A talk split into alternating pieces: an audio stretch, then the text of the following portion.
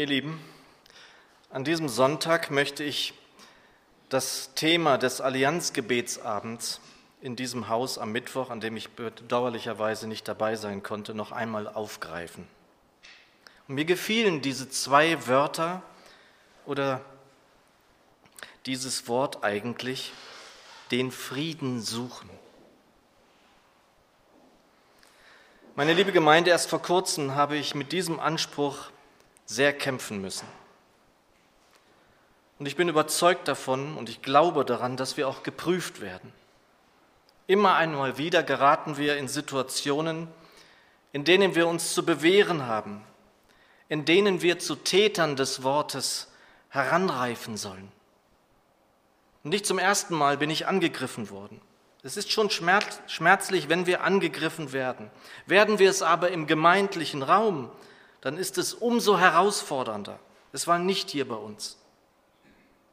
Und die Einzelheiten möchte ich euch und auch mir ersparen. Nur so viel, es hat mich getroffen. Gar nicht so sehr in der Sache, nicht in dem, was da kritisiert wurde. Und ich kann auch nur jedem raten, dass wir Kritik nicht einfach beiseite schieben, sondern sie prüfen. Auch wenn sie noch so abwegig sein mag, so muss ich mich, so muss ich mein Tun und meine Rede prüfen. Und ich habe es geprüft und auch andere gebeten, es mit mir zu prüfen. Und es war, wie leider so oft, die Art, in der ich angegangen worden bin. Und ich habe lange gebraucht, um es überhaupt zu verstehen, dass da etwas ganz anderes dahinter steht. Und das was genannt und vorgeschoben worden ist, gar nicht wirklich gemeint war. Kennt ihr das? Ihr werdet kritisiert und das, was angeblich kritikwürdig ist, ist gar nicht der Punkt. Es steht etwas ganz anderes dahinter, zum Beispiel Neid oder Missgunst oder was auch immer. Es wird aber nicht genannt, wie sollte es auch? Und oftmals ist es dem, der es vorbringt, auch gar nicht wirklich klar. Es wird alles Mögliche genannt, aber der eigentliche Grund, die eigentliche Absicht kommt gar nicht zum Vorschein. Und man kommt sich vor, als kämpfte man mit Windmühlen. Und ich war getroffen und wohl auch ein wenig verwundet. Wenngleich ich mich auch zu verteidigen wusste, auch ohne wirklich zu schießen. Dennoch verfolgte es mich tagelang. Immer wieder tauchte es in mir auf. Und gerade wenn ich am Schreibtisch saß und mich um ganz anderes zu kümmern hatte. Dann also stieg der Groll in mir auf und jagte in und an mir herum wie ein Floh auf dem Fell eines Hundes.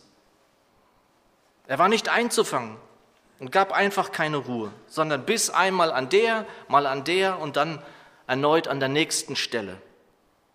Und zurück blieben wunde und juckende Stellen, die zum Kratzen und Ärgern einluden.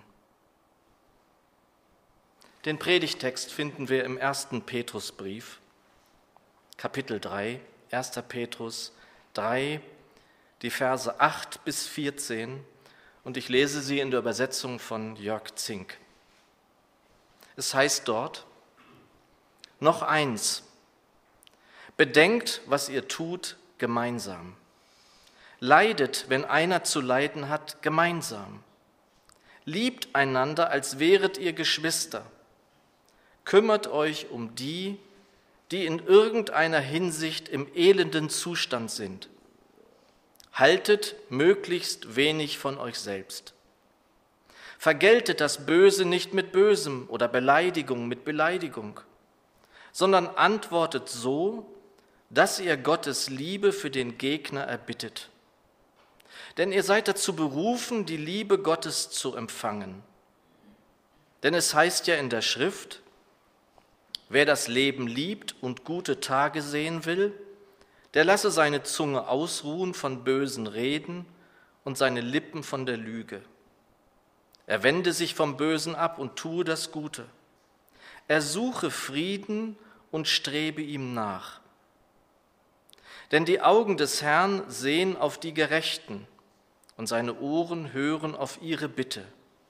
Gegen die aber, die Böses tun, wendet sich sein Widerstand. Wer könnte euch Böses antun, wenn ihr euch dem Guten verschrieben habt? Wenn ihr auch, weil euch die Gerechtigkeit am Herzen liegt, zu leiden habt, so seid ihr doch glücklich zu preisen. Ich möchte beten. Herr Jesus, ich danke dir von ganzem Herzen, dass du hier bist. Du bist hier, mitten unter uns, so wie du es zugesagt hast. Herr, leite uns, leite uns mit deinem Heiligen Geist. Segne uns dein Wort. Amen. Ihr Lieben, im Römerbrief haben wir das bekannte Wort, dass wir Frieden halten sollen, so es uns möglich ist, mit jedermann. Es heißt dort bei Luther in Römer 12, Vers 18, ist's möglich, so viel an euch liegt, so habt mit allen Menschen Frieden. Zu Beginn des Absatzes im ersten Petrusbrief, unserem Text, den wir gemeinsam betrachten wollen, spricht der Briefschreiber die Heiligen der Gemeinde selbst an. Luther übersetzt, aber seid allesamt gleichgesinnt. Jörg Zink übersetzt sehr anschaulich mit bedenkt, was ihr tut, gemeinsam. Wie kann das gehen? Alle gleichgesinnt, also eines Sinnes.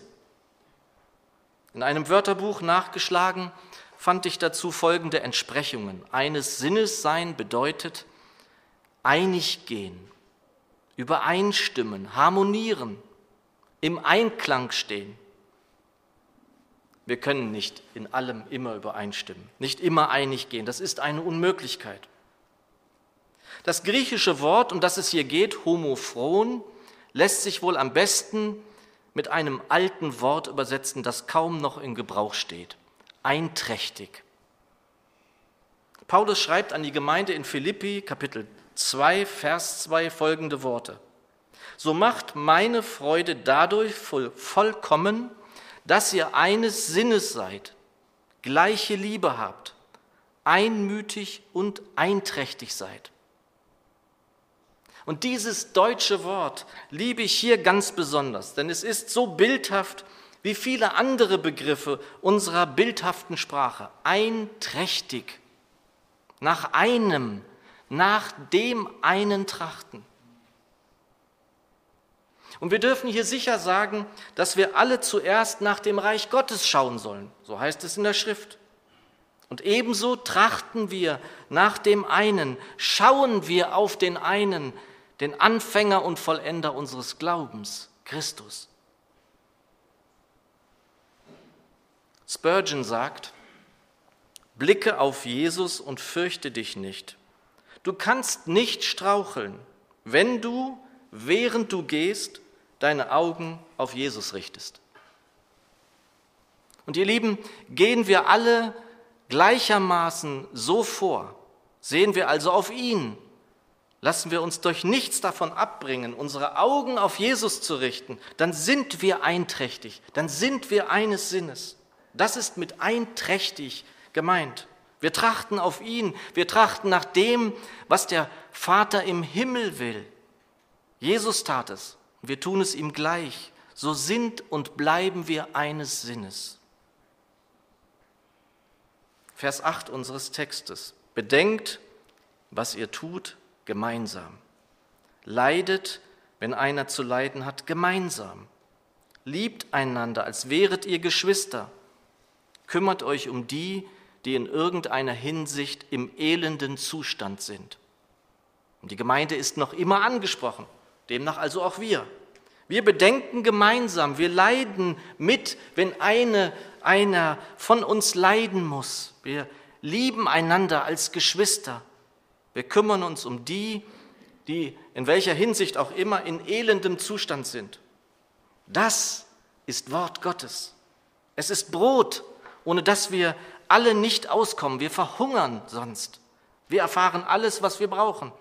Wir werden zurückgeführt zum Wesentlichen, zu dem, was wir tun und lassen dürfen. Und nicht nur deshalb brauchen wir das Wort Gottes, das Brot des Lebens. Vor kurzem, ihr Lieben, sprach ich mit einer Wiederbekehrten, die in seelsorgerlichen Dingen zu mir kommt. Sie sagte voll Begeisterung, Jörg, ich kann ohne das Wort Gottes keinen Tag mehr auskommen. Ich kann gar nicht aufhören zu lesen. Ich brauche es mehr als das tägliche Brot. Und auch, ihr Lieben, wenn das erste große Verliebtsein einmal vergangen ist, dann sollte die große Liebe kommen, die mehr Tiefe zeigt. Und dann brauchst du sein Wort, seine Weisung, seinen Weg, den er uns vor allem im Wort zeigen will, mehr denn je. Jörg Zink übersetzt hier das Ende des achten Verses ganz wunderbar mit Haltet möglichst wenig von euch selbst. Und er veranschaulicht hier das Wort demütig auf sehr freimütige Art und Weise. Und wir steuern hier schon auf das zu, um was es heute in besonderer Weise gehen soll. Begegnen wir einander, dann sollten wir dies in einer Form tun, die am besten in folgendem Wort umschrieben ist, einem Wort des Apostels Paulus aus Philippa 2, Vers 3. Rechthaberei und Überheblichkeit dürfen keinen Platz bei euch haben. Vielmehr sollt ihr demütig genug sein, von euren Geschwistern höher zu denken als von euch selbst. Luther übersetzt, achte einer den anderen höher als sich selbst. Und der Herr und Meister wusch seinen Jüngern die Füße und trocknete sie sorgfältig ab. Petrus wehrte sich dagegen. Und mag dieses Ritual auch so weit entfernt sein wie die Wüste, die das Füßewaschen nach dem Wandern in Sandalen notwendig machte, so ändert es nichts an der Symbolik, dem Symbol des Dienens. Der Herr, der Sohn Gottes, kam zu uns, um uns zu dienen. Und wir mögen es ihm gleich tun, wenn wir ihm folgen. Als erstes halte dich dabei selbst für geringer als dein Gegenüber. Ihr Lieben, weiter in Vers 9 unseres Textes nach Jörg Zink. Vergeltet das Böse nicht mit Bösen oder Beleidigung mit Beleidigung, sondern antwortet so, dass ihr Gottes Liebe für den Gegner erbittet. Denn ihr seid dazu berufen, die Liebe Gottes zu empfangen. Die Stuttgarter Erklärungsbibel beschreibt, dass die Verse 8 bis 12, die wir gerade hören, uns sagen, wie wir Christen miteinander umgehen sollen. Erst ab Vers 13, auch der Umgang außerhalb der Mauern, die wir hier um uns haben, sind dann gemeint. Und auch innerhalb dieser Mauern werden wir Dinge erleben, die uns nicht immer erfreuen. Und ich sage dazu auch immer, dass wir Geschwister sind. Geschwister können einander auch sehr wehtun. Wer Geschwister hat, leibliche Geschwister, der weiß das.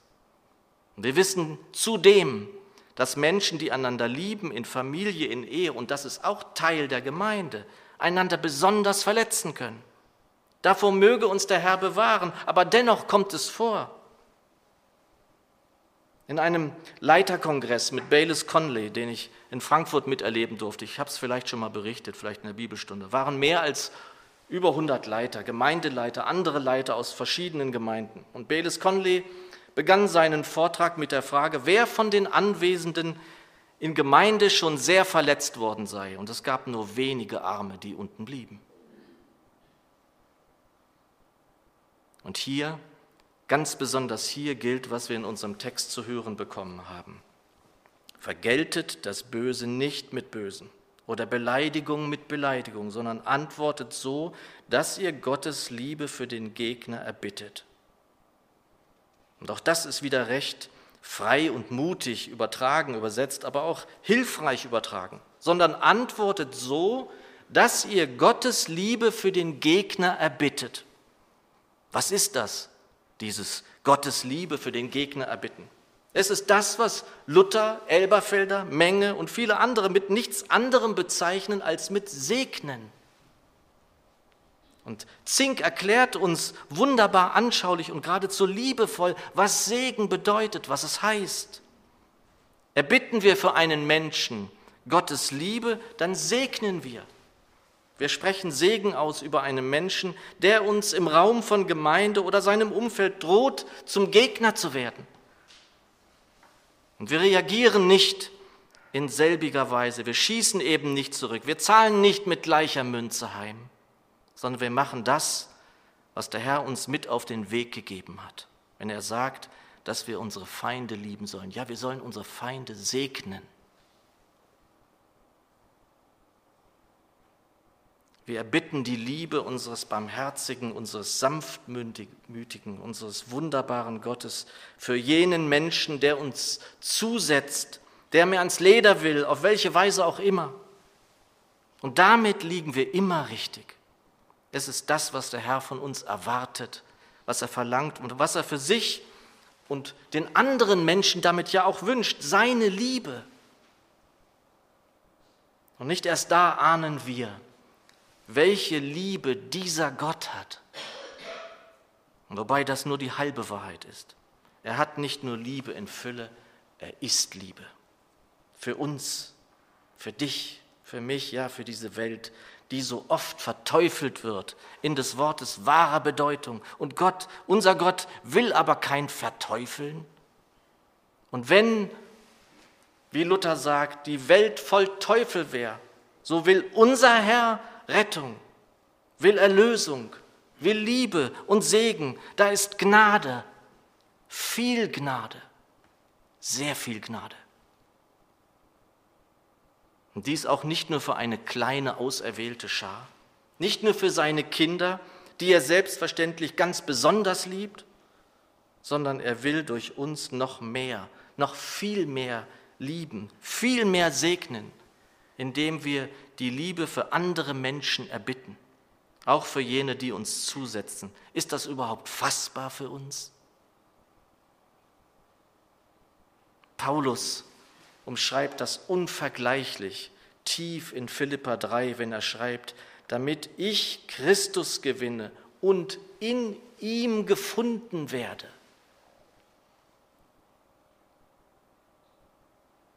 Meine Lieben, je mehr wir nach ihm und dem Reich trachten, je mehr wir auf Jesus zu schauen lernen und verinnerlichen, desto mehr wird man ihn in uns finden. Ja, das gehört zu den größten Sehnsuchten und Wünschen meines Lebens. Und dazu gehört auch, was wir in Vers 9 lesen. Vergeltet das Böse nicht mit Bösen oder Beleidigung mit Beleidigung, sondern antwortet so, dass ihr Gottes Liebe für den Gegner erbittet. Wir sind dazu berufen, vom Höchsten das Beste entgegenzunehmen, den Segen zu empfangen, ja, seinen Segen zu erben, heißt es da. Dafür sind wir hier.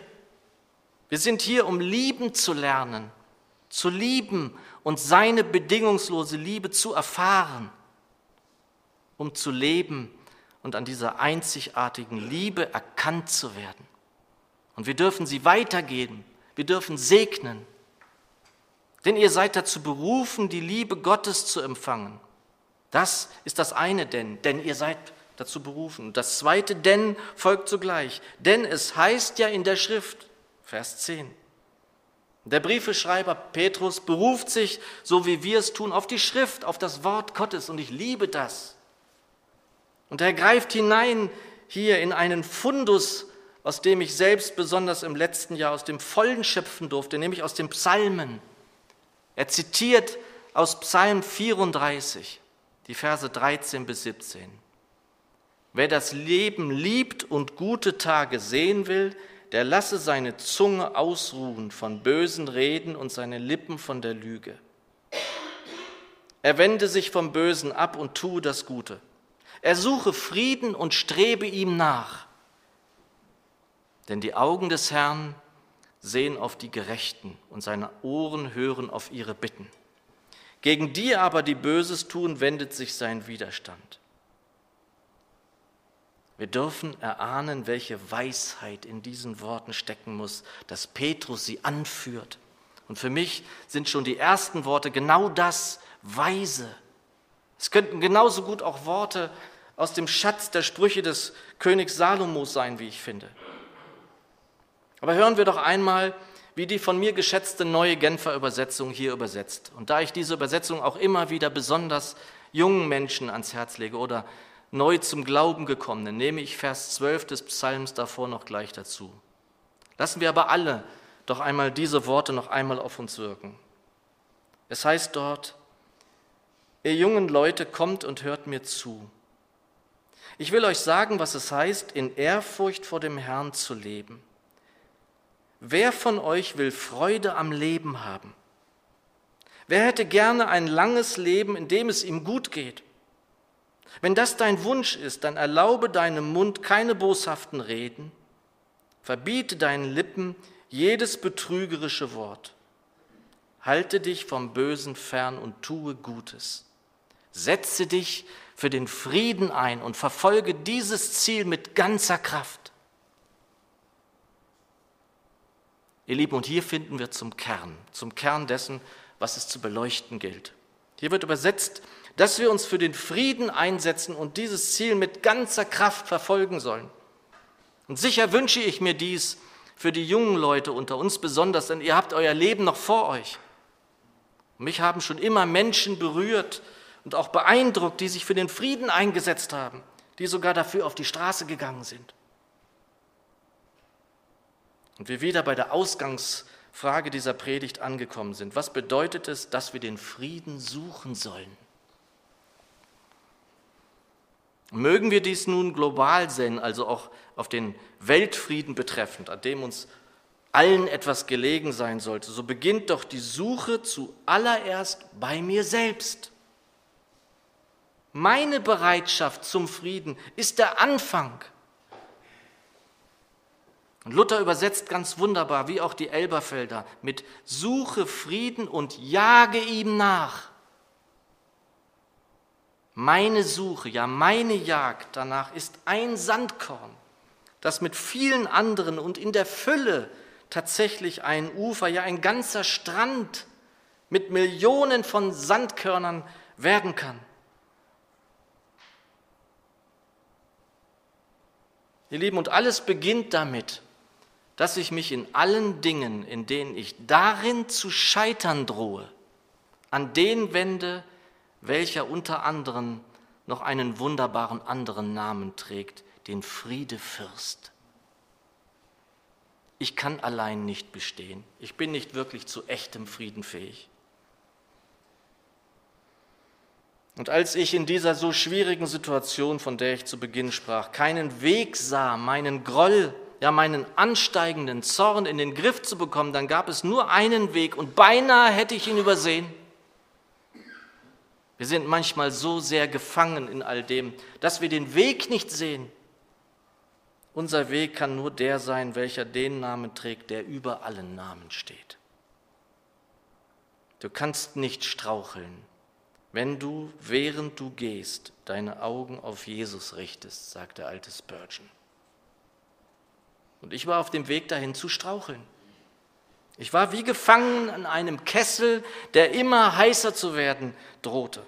Und sicher fiel mir irgendwie ein, für den Menschen, der mich angegriffen hatte, zu beten. Mühevoll, mit großer Überwindung nannte ich wohl vor dem Herrn diesen Namen, aber ich gab keine Zeit, wirklich mit dem Herrn darüber zu sprechen. Ja, ich fing gar nicht erst wirklich damit an, vor dem Herrn darum zu ringen, dass ich mich nicht auf die Suche danach begab, es meinem Gegner doch noch irgendwie heimzuzahlen. Und immer, immer mehr drehte sich in mir eine Spirale von verschiedenen Wörtern, von Sätzen, ja geradezu angefeuert, die ich ihm an den Kopf oder auf ein Blatt Papier werfen wollte. Und ihr Lieben, so machte ich mich auf den Weg zu einem Bruder, der ein Vertrauter von mir ist, einer, der mich nicht verurteilen würde, einer, der zwar den Herrn, aber auch mich kennt, jemand, zu dem ich mit allem gehen würde. Kennst du so jemanden? Eine Schwester, einen Bruder? Wir alle brauchen das. Und dann saß ich bei ihm. Lange sprachen wir über das, was geschehen war. Das Drehen im Kreis war noch nicht ganz vorbei. Aber ich ahnte auch, dass mein Straucheln nur durch eines beendet werden konnte, indem ich genau das tat, meine Augen auf Jesus richtete. Und das tat, was er sich für uns wünscht, dass wir den Frieden nicht nur suchen, sondern ihm nachjagen. Und im Beisein des Bruders segnete ich den Menschen, der mir zugesetzt hatte. Ich erbat die Liebe Gottes für ihn und rang unter Tränen darum, dass der Herr ihn erreichen möge. Und das machte mich frei. Quälte ich mich wochenlang damit rum, so wurde ich nun völlig frei von jedem Groll, von jedem Zorn, von allem Bösen, das in mir gebohrt und mich gequält hatte, bis jetzt. Und das, ihr Lieben, ist nicht mein großartiges und bewundernswertes Tun, sondern es ist der allein der Heiland, der das durch seinen Geist in uns bewirken kann. Er und nur er allein hilft uns darin, mit seinen liebenden Augen zu sehen, mit seiner Sanftmut, mit seiner Friedfertigkeit. Er kann und will uns jede Waffe aus der Hand nehmen. Er führt uns in die Wahrheit. Er gibt uns die Weisheit, er schenkt uns den Frieden, den die Welt nicht kennt, leider nicht kennt. Kennte sie diesen Frieden? Kennte sie ihn? Dann würden wir schon jetzt und hier den Himmel auf Erden haben dürfen. Vergeltet das Böse nicht mit Bösem oder Beleidigung mit Beleidigung, sondern antwortet so, dass ihr Gottes Liebe für den Gegner erbittet.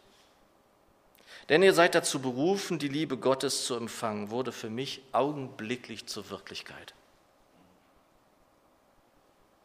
Das Erbitten der Liebe Gottes für den Gegner wurde somit auch für mich selbst zum Segen. Denn wir sind dazu berufen, die Liebe Gottes zu empfangen. Amen.